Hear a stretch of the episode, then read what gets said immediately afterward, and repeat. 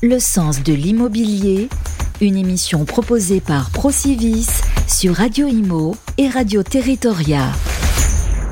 Salut les amis, bonsoir à toutes et à tous. Merci d'être avec nous. Nous sommes ici au Salon des Arts et Métiers. Il faut dire que quand on est ingénieur arts et métiers, c'est un lieu magnifique, un lieu rempli d'histoire. D'ailleurs, derrière moi, il y a une petite statue que vous pouvez voir un, buste d'un euh, directeur, d'un président de cette association des ingénieurs des arts et métiers, Monsieur Camas, qui a été l'un des euh, présidents emblématiques de ce lieu extraordinaire. On est avenue d'Iéna, on est à une encablure de la Tour Eiffel et bien sûr du 52 Saint-Honoré.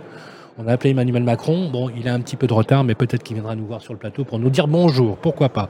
C'est le sens de l'immobilier ici, euh, lors de cette cérémonie, on peut dire cérémonie, euh, pour la reconduction, la signature de cette convention pour une durée de 8 ans. Euh, le sens de l'immobilier, une émission coproduite par nos amis de Procivis. On va parler du sujet justement de cet événement qui est délocalisé ici à Paris, à Diana, avec le président de Procivis, Yannick Borde. Bonjour Yannick. Bonjour Sylvain. Comment ça va Yannick? Bonne forme, super. Voilà, carton plein, c'est blindé de monde. Euh, des discours ont été euh, prononcés, des paroles ont été prononcées, on va essayer d'en parler un petit peu.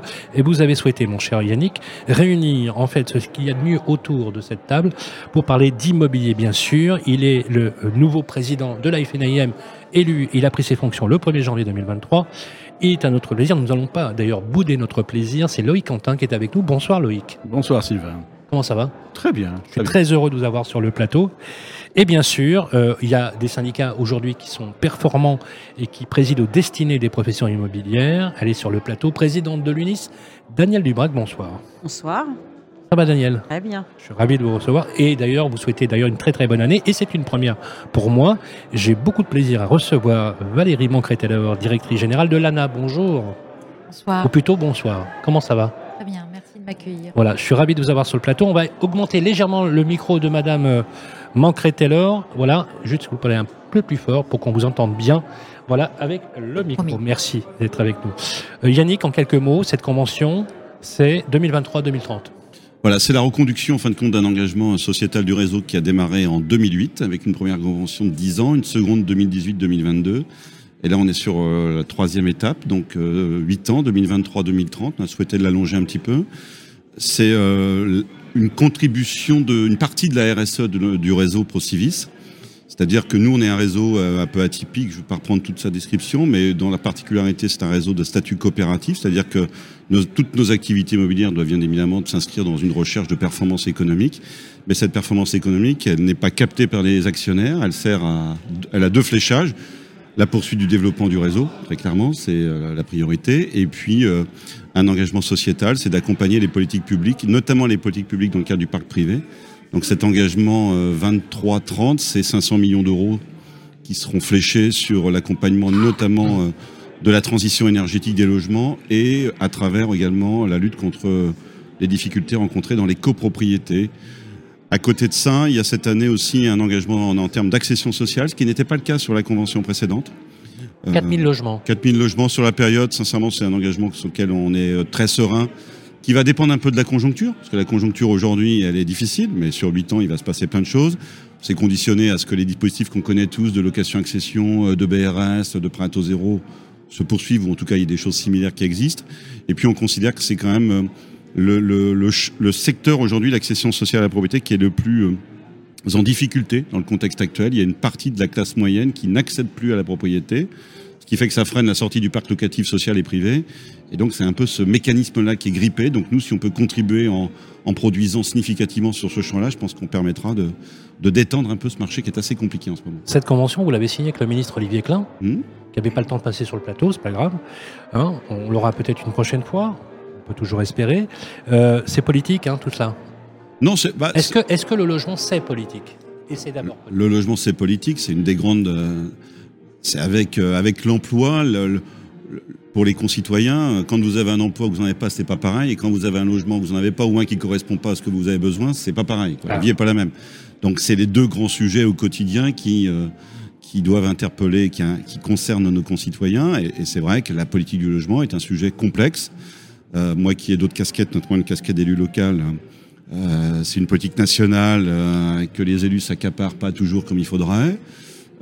pas facile à faire la connexion entre le niveau national et le niveau local. Bien sûr. Voilà, donc c'est un, il y a plein de sujets sur la table. Le ministre a eu, à la demande du président de la République, a installé il y a quelques semaines le CNR Logement. moi, j'y participe. Je trouve qu'il y a des débats assez, assez riches, c'est-à-dire avec des propositions qui peuvent être assez fortes, avec même peut-être des ruptures. c'est le moment. Après, il faudra que ça puisse euh, être mis en action et que ça puisse être entendu. Ça sera il y a beaucoup de sujets, hein, effectivement, dans, dans, cette convention, des sujets qui vous concernent, euh, bien évidemment, euh, soutien à l'accession sociale, vous l'avez rappelé, mais aussi l'adaptation du parc ancien avec euh, la rénovation des copropriétés qui sont aussi souvent parfois dégradées ou même en difficulté. On voit bien que dans votre euh, plan de convention, la notion de rénovation énergétique est une notion, j'allais dire, cardinale. C'est même, on peut dire, la pierre angulaire de tout ce qui se fait en ce moment. je voudrais vous donner la parole à vous, Valérie Mancret-Taylor. Vous dirigez une institution, on peut le dire, euh, qui est capitale sur le marché immobilier. Quelques mots peut-être pour resituer l'ANA. Et ensuite, euh, nous dire tout simplement, voilà, ce sont des enjeux ambitieux dans un contexte qui est un contexte pas facile, y compris sur le, plan de la politique euh, du logement. Les chiffres de la construction neuve, comme d'ailleurs euh, euh, le, système, on va dire la permacrise entre guerre en Ukraine, hausse des, des matériaux, triplement avec 300 points de base d'augmentation sur les taux de crédit par exemple, sur une année courante, ce qui est quand même pas neutre du tout nous laisse augurer que déjà que le fossé euh, logement était pas évident pour des classes moyennes, vous l'avez rappelé aussi pour les primo-occidentaux, euh, il est évident que des missions euh, comme la vôtre, comme ce que vous faites au quotidien, deviennent du coup extrêmement nécessaires. Alors, vous avez quasiment tout dit, mais je vais essayer de, développer un petit peu. L'Agence nationale de l'habitat, c'est une agence qui existe depuis plus de 50 ans. Notre métier, c'est de verser des aides, des subventions aux ménages euh, propriétaires du parc privé de logement. Je précise bien parc privé de logement. Pour leur permettre, ce que vous dites tout à fait. Pour leur permettre d'améliorer leurs conditions de vie dans ce logement. Et singulièrement, en ce début de 21e siècle, le sujet, c'est de faire de la rénovation énergétique, mais pas que. C'est vraiment de mettre à niveau un parc par rapport aux attentes sociales de, nos concitoyens. Euh, voilà, ça c'est l'émission de l'agence. On le fait évidemment avec les collectivités territoriales, parce que Yannick Bort le, soulignait, euh, les politiques locales de l'habitat sont très très importantes et la proximité, on a besoin d'une proximité avec les citoyens, ces habitants de logements qui sont propriétaires. Et donc euh, le, le partenariat que l'agence noue depuis des années avec les collectivités locales est extrêmement significatif. Et c'est ça qui permet euh, évidemment d'accompagner les ménages. C'est là où je veux en venir, c'est-à-dire que pour pouvoir, euh, pour permettre à des ménages du parc privé en fait euh, de réaliser des travaux chez eux, parce que c'est ça, c'est bien ça l'objet, il faut qu'ils puissent être accompagnés parce que c'est un parcours finalement assez complexe. Le, le parcours consiste à d'abord avoir un diagnostic de son logement, ensuite savoir quel type de travaux il faut y faire, être en contact avec des entreprises pour pouvoir réaliser ces travaux, et bien entendu à un moment donné capter une aide, une subvention publique, voire plusieurs subventions publiques pour permettre d'être solvabilisé dans ce parcours. Donc on est, on est vraiment au cœur actuellement de cette intention très forte, de cette prise de conscience très forte aussi euh, des citoyens français en faveur de la rénovation et singulièrement de la rénovation énergétique. Donc voilà, le, voilà les métiers de l'agence. Après, euh, ce qui est important à avoir en tête, et c'est un peu un slogan à, l'ANA, c'est que 80% du logement de 2050 existe déjà, hein, puisque la production neuve actuelle, euh, c'est de l'ordre de 1%. Donc si on se projette à un horizon assez lointain, on voit bien que l'intervention sur le parc privé est très très important. Alors on peut, on peut discuter longuement de la question de l'équilibre entre la production neuve et l'intervention sur l'existant, mais si on regarde ça avec un angle plus patrimonial et avec un angle de transition énergétique et écologique, on part du principe que finalement la recherche de sobriété, de sobriété dans le logement, de sobriété foncière, de sobriété énergétique vaut la peine vraiment d'intervenir sur un patrimoine français qui est de très grande qualité, très divers, suivant les régions, suivant les territoires. Et c'est bien ça les métiers de l'agence pour permettre d'accompagner les collectivités et donc euh, les habitants euh, dans, dans, ce type de démarche. Et pour en venir à la convention qui a été signée ce soir, effectivement, entre le président euh, de Prosivis et le ministre du Logement, elle est très importante pour l'agence parce que c'est un partenariat très fort en faveur des copropriétés notamment. On sait que les copropriétés sont évidemment un, un domaine d'intervention plus complexe qu'en maison individuelle hein, pour ce qui concerne du parc privé. Euh, certains le connaissent très très bien euh, autour de la table. Et on a besoin euh, effectivement d'avoir tout un écosystème autour des copropriétés qui leur permettent de s'engager dans cette démarche de travaux. Donc l'ANA a évidemment des aides qui normalement sont incitatives et qui ont été revues à la hausse d'ailleurs en ce début d'année 2023. Mais on a besoin évidemment des syndics pour pouvoir accompagner les ménages. On a besoin d'architectes pour pouvoir accompagner les ménages et accompagner les conseils syndicaux. Mais on a aussi besoin de partenariats très forts pour permettre aux ménages, avant de capter les aides publiques, finalement, de faire du préfinancement. Et les ménages qui sont les plus vulnérables dans notre pays, qui sont aussi des habitants de ces copropriétés, de pouvoir accéder à des prêts euh, et leur permettre donc de pouvoir s'engager et donc d'aller dans un vote euh, qui permet effectivement à la copropriété de s'engager comme les, comme les propriétaires de maisons individuelles dans des démarches vertueuses de rénovation énergétique. Eh bien, c'est bien là que le bas blesse, comme dirait l'autre. Puisque quand on prend le volume des euh, dossiers euh, sur le portail de ma prime rénov, on se rend compte de façon écrasante que ça concerne beaucoup les maisons individuelles et assez peu en volume les, copropriétés. Euh, les problématiques qui sont liées à la gouvernance, le vote des travaux, la temporalité qui n'est pas du tout la même, qui finalement se catapulte avec euh, un calendrier extrêmement contraint. On est en plein dedans, puisqu'on est en janvier 2023.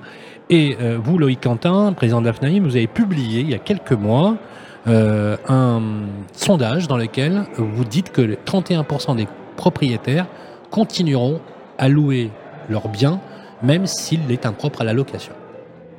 Ils continueront à le faire parce qu'ils n'ont pas suffisamment soit de recul ou de moyens pour pouvoir entamer les travaux. Le 31% n'envisage pas de, effectivement de faire des travaux. De faire des travaux. N'envisage pas pardon de faire des travaux. C'est pas la même Très juste. Oui. Non, ils n'envisagent pas de faire des travaux, donc soit ils seront amenés à le vendre, euh, donc euh, immédiatement. S'ils ne veulent pas faire des travaux, ils seront ils seront amenés à le vendre. Je crois que dans la, dans la loi climat résilience, il y a deux calendriers. Un calendrier que l'on oppose, qui est celui de la décence énergétique pour les F et G aux dates que vous connaissez, et l'autre qui est le calendrier de mise en œuvre d'un plan de rénovation énergétique par les syndics de copropriété. Et celui-ci est complètement décalé du premier. Ils ne sont pas en phase. Donc, la première, c'est concernant l'obligation d'un audit énergétique et euh, un plan pluriannuel de travaux à adopter par les copropriétaires pour toutes les copropriétés de plus de 200 lots à compter du 1er janvier 2023, 2024 pour les plus de 50 lots et 2025 pour les moins de 50 lots. Ce qui fait que la temporalité de la copropriété n'est pas l'exigence ou la temporalité de la sphère publique. Ça n'a rien à voir. Première observation, il n'y a pas eu d'étude d'impact suffisant lorsque la loi climat résilience a été adoptée et promulguée. Or, toute loi se mérite d'une étude d'impact. Dans combien de temps, bien évidemment, on pourra exécuter ces travaux Je prends un exemple simple. Un syndic de copropriété aujourd'hui qui décide de faire des travaux de rénovation énergétique doit faire l'audit notamment euh, euh, l'audit de, performance énergétique. Il va faire son audit avant même d'élaborer un plan pluriannuel de travaux. C'est un préalable. Préalable. Audit mise en concurrence, parce qu'on est obligé. On réunit, on convoque une autre assemblée générale, l'assemblée générale adopte euh, un cabinet pour faire cet audit. Après cet audit, on a la remise du dossier, parce qu'ils vont être encombrés aussi. On va avoir des préconisations, et qui sont des préconisations à réaliser et à retenir par l'Assemblée générale en tout ou partie sur un délai de 10 ans. Et euh, là, on a encore une assemblée générale. On va choisir de faire l'isolation par l'extérieur, la toiture, l'isolation intérieure. Enfin, moi... Attendez, attendez, il s'est passé déjà deux ans là. Trois ans. Là, il s'est déjà passé trois ans. Trois ans. Ah ouais, on est un peu loin du truc. Là, on consulte les entreprises. Ouais. Embouteillage nouveau, puisque aujourd'hui, seulement 17% des entreprises sont qualifiées RGE pour faire les travaux. On est déjà embouteillé dans le bâtiment pour faire l'entretien en courant. Donc, pour faire les gros travaux, des gros travaux, ça va être compliqué. Donc, on met en concurrence. S'il y en a qui répondent, on soumet à l'Assemblée générale encore une année. Si ces travaux sont adoptés, vous savez comme moi que le délai, la décision de faire les travaux peut être contestée par l'Assemblée générale par un copropriétaire qui marque son mécontentement. Il y en a pour 18 mois de procédure. Sans engagement, sans contestation, le temps effectivement que la décision soit prise, aujourd'hui on a fait une enquête auprès de nos adhérents, une simple intervention d'isolation par l'extérieur, c'est 18 mois avant que les travaux démarrent quand on a adopté la décision on reprend encore des mois. Alors là, je n'ai pas réglé la question du financement. J'ai pas réglé, qui n'est toujours pas, toujours euh, n'a toujours pas été abordé. Et puis aussi la question des, aides et la discussion du reste à charge auprès des copropriétaires. Vous voyez, donc cette temporalité, elle est, je l'ai dit moi, Olivier Klein, elle est intenable et insoutenable aujourd'hui dans ce contexte actuel. Donc il va falloir de la souplesse. Le calendrier, on ne le reverra pas, mais il faut euh, être pragmatique et réaliste des conditions d'exercice. Et je dirais en plus, nos salariés ne sont pas malléables comme ça.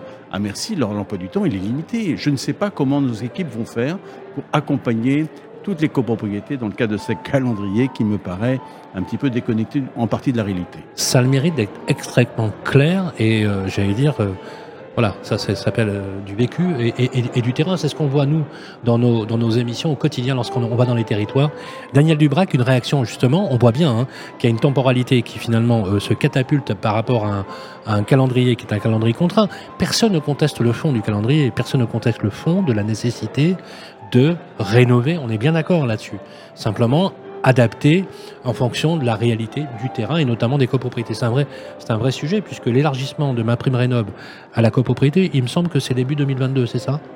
Janvier 2022. Non, non, non. L'élargissement, la- la- l'élargissement à, à la copropriété, c'est dès 2021. C'est dès Dès 2021. 2021. Dès 2021. Mais, mais si vous me permettez, oui, très euh, rapidement, je voudrais. je- oui, en- juste deux mots. hein. Euh, le, on peut être dans le scénario euh, le plus long, mais on peut, il y a des scénarios aussi plus courts. Enfin voilà, il y a, il y a des sites. Enfin, Euh, on va y y revenir. Situations- D'accord, ok, super. Si vous avez des, so- on est preneur. On est preneur. Si vous avez une solution, c'est intéressant parce qu'il y a quand même un problème de gouvernance dans la copropriété, c'est que c'est quand même régi par une démocratie avec des règles de majorité, mais on en parlera, ça vaut la peine. Daniel Dubrac, une réaction. Une réaction par rapport à tout ce qui a été dit. D'abord, euh, merci à Procivis, qui est un adhérent UNIS, d'être présent, et à l'ANA, euh, dont on fait partie. Et avec euh, la FNIM, on a, ensemble, avec Madame Vargon, dit qu'on allait faire euh, 50 000 copropriétés en trois ans. C'est vrai qu'il y a eu le Covid. On est tous embarqués dans la rénovation énergétique. On sait que le calendrier ne peut pas être changé. Bon, on regrette un petit peu que tout ce qui concerne 2034 ait été mis en plus les, les F, les G, euh, les E. Euh, ça, c'est un premier point. Euh, pour pas revenir sur tout ce qui a été dit, les difficultés d'adoption de l'Assemblée générale, il faut quand même voir dans les copropriétés, 60% euh, des logements sont en location. Et donc, il faut absolument aider le bailleur privé particulier. Parce que l'ANA est là. C'est vrai que les primes, ma prime rénov copro, ma prime rénov individuelle, tout ça, ça a été élargi, euh, dont acte. Mais il reste quand même le reste à charge. Il reste aussi la question du préfinancement. Il n'y a pas euh, des sociétés de tiers financement qui existent dans tous les secteurs administratifs, dans toutes les régions. Bon, donc ça, il faut réfléchir à ça. Euh, le reste à charge, c'est compliqué à, financer.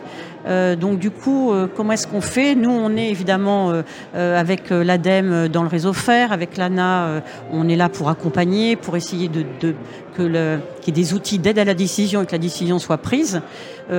Récemment, on rencontrait la Banque Postale sur le, le prêt avance mutation. Pourquoi est-ce qu'on rend pas ça éligible à tous les types de publics et non pas simplement à des publics euh, qui sont un peu plus modestes Choisi, on va dire. choisi. Enfin voilà, donc, on est d'accord sur le fait qu'il faut aider les plus euh, précaires de façon énergétique. Il y a quand même 7,2 millions de passoires, enfin de, de logements qui ont besoin de faire les travaux. On est tous embarqués dans la neutralité carbone, donc il faut absolument qu'on y arrive. C'est pour ça que la question du financement, la question aussi des assureurs autour des, financiers est très importante pour nous. La question de la performance énergétique quand on fait des travaux de chaufferie, c'est quelque chose d'important. En tout cas, on est tous là euh, dans la même euh, barque et euh, on est tous d'accord pour travailler sur le sujet et puis peut-être inventer des outils pour augmenter le nombre de dossiers en habitat collectif. Pour le bailleur privé, ben écoutez, on a des tas de propositions sur l'amortissement fiscal universel à loyer euh, abordable, euh, possibilité d'amortissement comptable qui fait que ça donnerait une capacité d'autofinancement euh, aux propriétaires pour faire ces travaux et puis euh, aux locataires pour payer un petit peu moins cher puisque c'est vrai la compensation. On a tous des idées puisqu'il faut absolument qu'on fasse ces travaux-là.